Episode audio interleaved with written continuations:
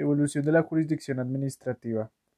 Se puede entender que los primeros rasgos de la evolución de la jurisdicción administrativa tienen con la creación en 1817 por nuestro libertador Simón Bolívar,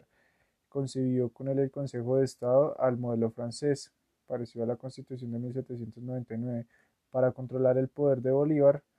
eh, ya que se avisoraba pues la República Unitaria.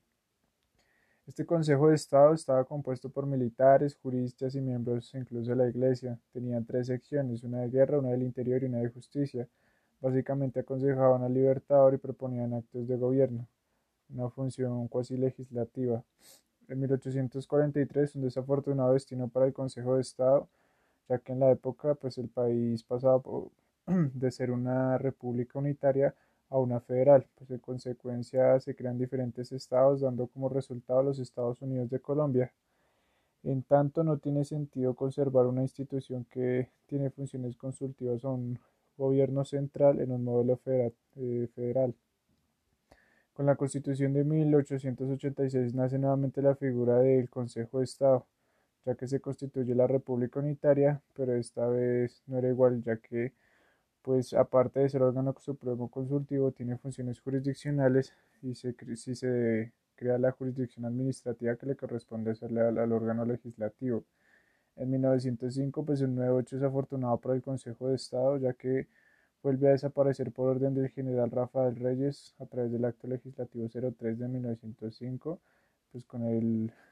con la justificación de ahorrar recursos de la nómina de la misma institución, pues ya que él tenía características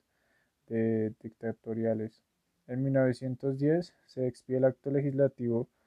03 de 1910 con el cual se constituye el Tribunal Supremo de lo Contencioso y la Jurisdicción Contenciosa con función consultiva. En 1914, pues con el acto legislativo renombra la Constitución como un consejo de este y restablece las dos funciones actuales que hasta aún se han mantenido en la actualidad los cuales pues es el Cuerpo Supremo Consultivo, Tribunal Supremo de lo Contencioso Administrativo y prepara los proyectos de ley y reformas en todas las ramas de la administración.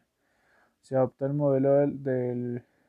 de que el Consejo de Estado es garante de los derechos de los gobernantes frente al poder que cada día pues es más fuerte del Estado. En la actualidad, pues en la realidad de la jurisdicción administrativa, es que con la Constitución de 1991 se conserva la noción de Consejo de Estado como máximo tribunal y a su vez sus tribunales tienen ciertos niveles jurisdiccionales que pues son el más bajo que son los jueces administrativos, su segunda instancia que son los tribunales de lo contencioso administrativo y pues su instancia final es el Consejo de Estado.